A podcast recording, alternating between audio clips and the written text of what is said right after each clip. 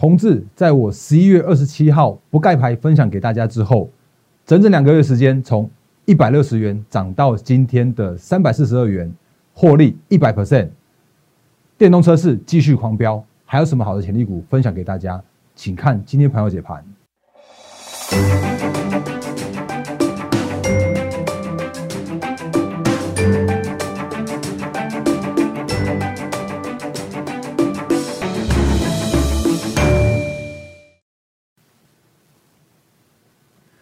各位投资朋友，大家好，欢迎收看今天二零二一年一月二十七号星期三的《忍者无敌》。我是莫证券投顾分析师陈坤仁。各位朋友，节目刚开始的时候，一样先看这个画面来。欢迎新朋友加入，也欢迎长期支持我们的投资朋友一起欣赏今天朋友解盘节目。我是莫证券投顾分析师陈坤仁。那在我节目里面，我会这次跟大家说，我会用很多的数据面的的一些分析。还有一些比较客观务实的角度，告诉你现在目前的行情的看法是什么。我会告诉你实战操作的重点在哪里。我会告诉你，哎，机会在哪里？当然，我也会告诉你风险在哪里。所以我不是那种一味去喊多的分析师，我不会告诉你说什么一万六就是一万七、一万八这种这种行情。我会告诉你现在目前的一个行情必须要注意的哪一些的一个操作的部分。所以，如果你喜欢我的节目的话，请你务必订阅、按赞、分享、加开小铃铛，我们的 YouTube 频道。然后另外呢，赖汉 Telegram 上面有更多投资资讯分享给大家，所以也请来做务必来做加入。那 ID 的话是小老鼠 D A R E N 八八八，是大人发发发，也是取谐音，让投资朋友获利发发发。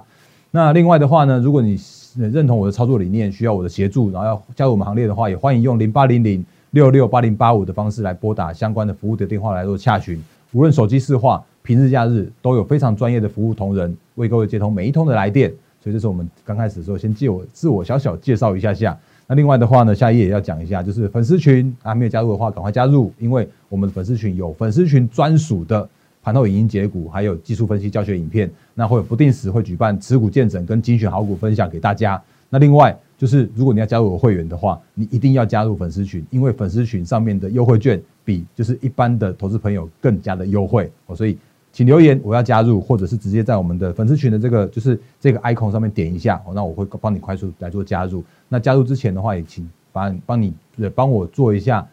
姓名还有电话的留言，可以加入我们的小编助理们，赶快帮大家加入我们粉丝群，花一分钟的时间就赶快就自我介绍一下下。行情的部分，我们直接来看行情来，呃，这个今天的大盘加权指数中场上涨了四十二点。那如果你看成交量的部分的话，今天的量已经缩到了只有三千亿以下，今天只有三呃两千九百一十五亿元了。所以其实最近这几天的行情的话，其实我有把我的行情的看法稍微去做一些些的调整。那调整原因是什么？其实我们之前也跟大家分析过，就是原因是因为，当然疫情是一个一个影响的因子，可是更大的影响因子的话是准备要做封关行情了。所以你看今天的行情的话，叫做是今天哦，虽然好像一度有在盘中在九点多的时候一度大涨到一百七十几点的这样一个现象，可是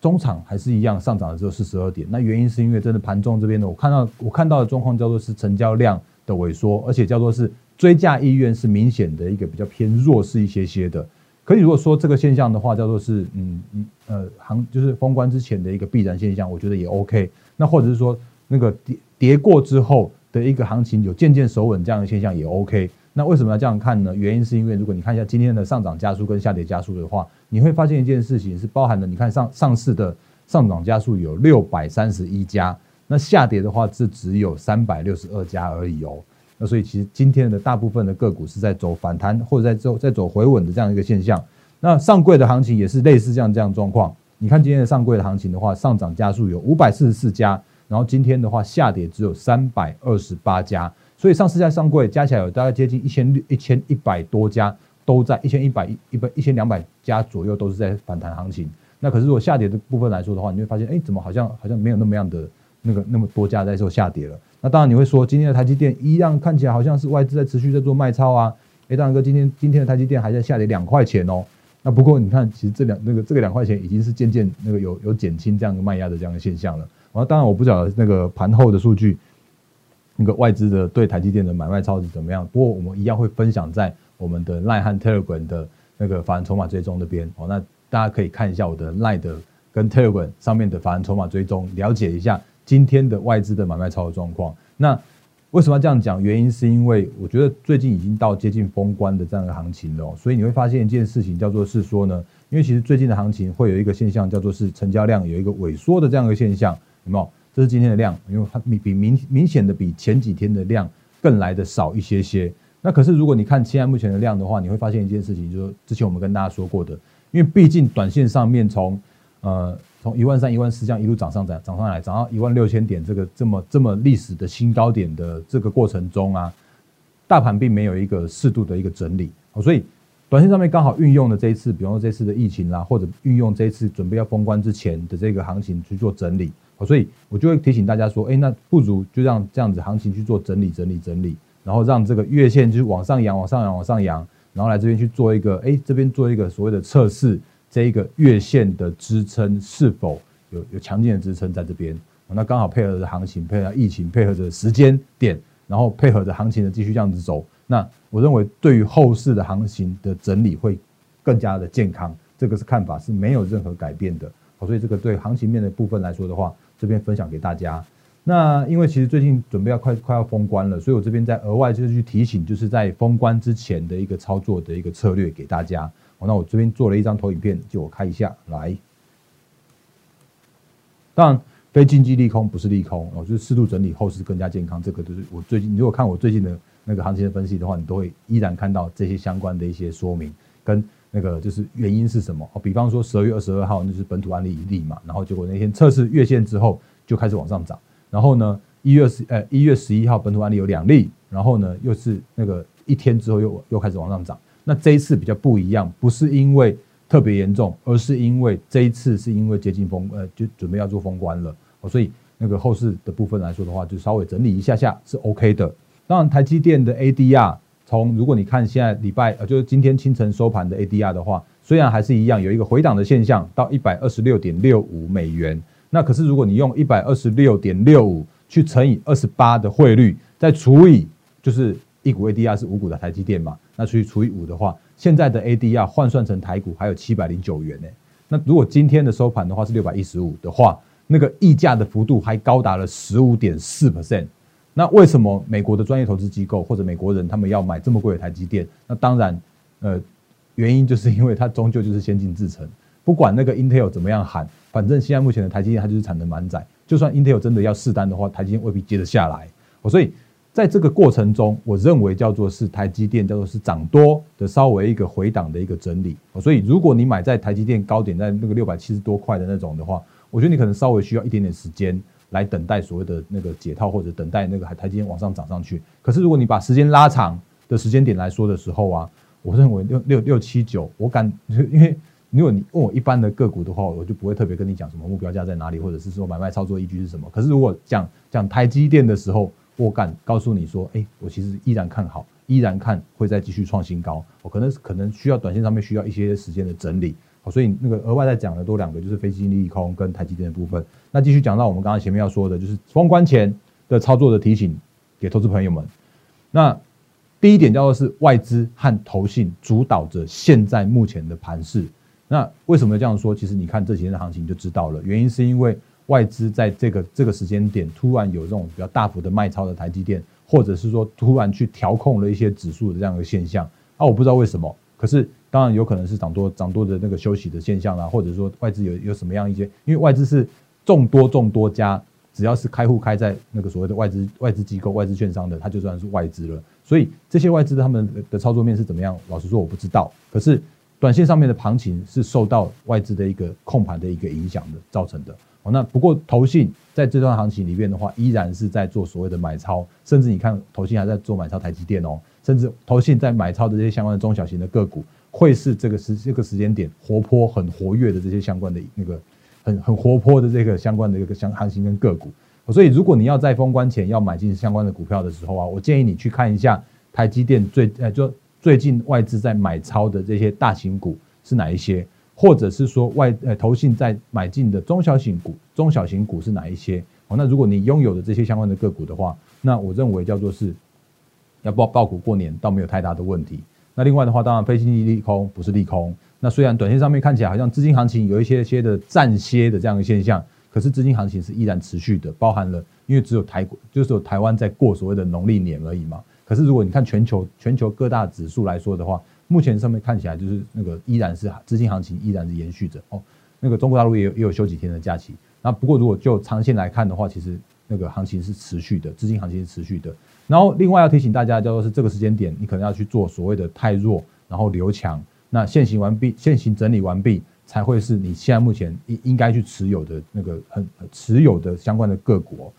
然后我也不断的提醒大家，就是说你还是要看一下你现在目前持股的状况，就是不断提醒的叫做是，如果这个时间点，那你的股票，你的目前像手上的持股是跌破很重要的支撑，很很重要的相关的均线，比方月线或者是季线来说的话，那这些相关的个股就会比较偏向于弱势股。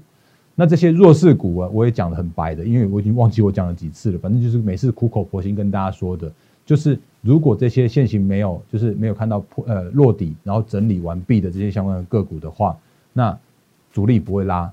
投信不会拉，外资不会拉，因为他们没有必要帮你去做拉解套的这样一个动作，他们只要去拉那些轻飘飘的股票，什么电动车的那些股票就好啦，啊，他他不会来拉这些相关的弱势的股票、弱势的族群。所以这时间点还是请大家去做太弱换强、太弱留强的这样一个操作。那操作方向的话，当然依然是超呃趋势成长题材跟涨价的相关的族群，电动车啦，或者是半导体上中下游啦，这些都是我们不断不断跟大家来做分享提醒的这些相关的重点跟那个个股的部分哦。所以这些部分的话是在封关前的操作提醒的部分，跟大家来做一些相关的分享。好，那接下来的话，哎，直接讲到同志嘛，来我看看一下我的那个瑞搞一下来。我继续要讲的部分的话是今天的财经最大条哦，那最大条当然还是在电动车上面，然后另外一个个股的话是可能是面板那个，我们等下再跟投资朋友做说明。来，今天的财经最大条，如果你有看到今天的报纸的话，你会发现一件事情是，哎，好像有一个小小的新闻，可是结果造成了今天很蛮蛮大的一个那个整个族群在在上涨，这是工商的 A 三版。那 A 三版的时候啊，你会发现一件事情，叫做是哦，只有成立仅仅三个月。红华它已经准备要接单，而且要交车喽。然后另外这边有一个叫做特斯拉概念股冲。那因为今天晚上是特斯拉要公布财报，然后如果你有看一些评论来说的话，大部分都都是预期说特斯拉会有连续六季六个季度都有获利的状况，而且目前看起来它的接单都持续在做成长哦。所以那个特斯拉已经已经华尔街已经在喊所谓的千金，它已经之前已经分割过一次了，现在又要再喊千金了。那之前也跟大家说过，就是。你会发现一一个趋势的形成，就会带来一个首富的形成。哦，甚至我在十一月二十七，我刚刚前面有说的，我十一月二十七号的时候就已经那时候已经不盖牌分享这种那个，就是二零二一的趋势成长的系列的。这十一月二十七号的电动车，我就把它放在系列六之一，我就直接讲电动车一定会是狂飙的族群。在今年，你就是留意电动车的族群，电动车的题材。那我也讲说，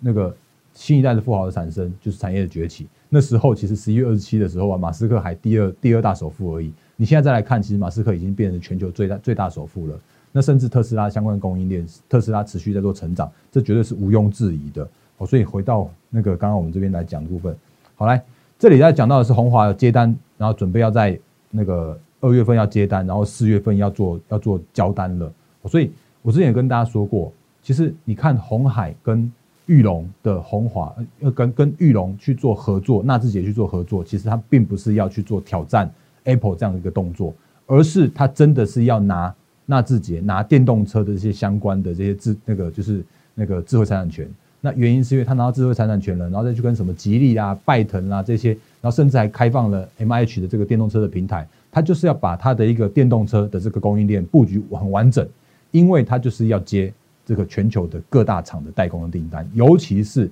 Apple Car 这个订单，那这个是我之前领先，几乎是领先全市场，就已经先跟大家分析这样的角度了。所以现在目前看起来真的是这样子，而且你会看到一件事情，就是最近这几天，或者说最近这段时间以来的外资啊，几乎是天天买，天天买，天天买，在买红海哦。那之前有跟大家分享过，就是那个有人说他们红海买贵了，不过我也敢讲红海。这个时间点，如果你买贵了，应该还会有更高价的这样子一个红海给你去那个逢高去做卖出。那我前几天有分析过，哎，红海往上看的压力有一百三十块左右，跟一百五十块左右啊，那个你自己斟酌一下。如果你有看我节目，如果你要你有你有听我分析的话，当然你还是要自己斟酌自己的买卖点跟操作，啊这个我就没办法告诉你说什么那个操作面一定要买在哪里卖在哪里之类的。好，那这个是我在那个分析电动车的部分的话，跟大家再做一些相关的复习的部分。那个股的操作的部分的话，我觉得还是要先从同志开始讲起。来，我们看一下同志的 K 线。那因为如果从同志这边这个角度来说的时候，因为我记得我们之前分享给大家的时候，十一月二十七号那个时候大概在一百六十块左右嘛。那也就如我刚刚前面片头所说的，因为今天已经涨到三百四十二块了，所以如果你有操作同志，如果你有看我的不盖牌分享，就直接操作同志的话，到目前为止你可以获利一百 percent。那十一月二十七，今天是二月二呃一月二十七，整整两个月的时间。那当然我不晓得你有没有报，你你有没有买到同志，有没有报到现在？但我在讲的一个是一个操作的观念。那那个时候，其实我们就有跟大家说过，其实，哎，你看那个同志哦，他原本去年的上半年是亏损的，结果没想到下半年的时候啊，不但不但是亏转盈，而且他一个月开始可以获利一块钱。那这种其实就是很漂亮的这样子一个趋势成长的这样的角度。原因是因为它，哎，它是应该就是接到新的订单了。那现在豁然开朗，因为他就真的是接到了。特斯拉的大单，它的环境倒车的这个部分，那其实应该是已经是被确认的，只是公司一直没有讲说那个是谁是谁的。那可是如果就这样的它的获利的角度来说的话，它就真的是有这样子一个那个扎扎实实的获利，然后结果它就扎扎实实的也股价也喷出来了。那所以，甚至它的股价今天三百四十二块，也比原本之前的那个茂联吧，来三六六五的茂联是之前的特斯拉的系列的整个那个龙头股，因为它的股价最高。那如果以茂联的角度来说的话，因为因为目前今年法人估大概都是获利差不多接近二十块左右，那十七、十八、十九、二十我都我都有看到。那如果以这样子接近二十块的获利来说的话，其实茂联还蛮便宜的。然后结果获利那个就输它的那个同志来说的话，那它竟然那个股价已经超过茂联了。那为什么会这样子？其实我之前有跟大家说过，是原因。哎，昨天的影片里面呢，有跟大家说过，原因是因为，呃，现在大家在看所谓的同志的时候啊，已经在看的叫做是，不只是看今年了，已经开始在看明年了。因为有一家本就是本国的大型的研究机构讲说，哎，他明年的获利渴望再成长四十 percent，结果他们是用今年加明年去评估 EPS 十七块多，去乘以二十五倍本一比，然后推估目标价到四百三十二。啊，这个不是我喊的哦，这个不是我喊的，这个叫做是本土，就本国的研究大型的研究机构说的。所以其实我也顺便回应一下昨天的有一位投资朋友在我的 YouTube 上面的留言哦，在这边，我觉得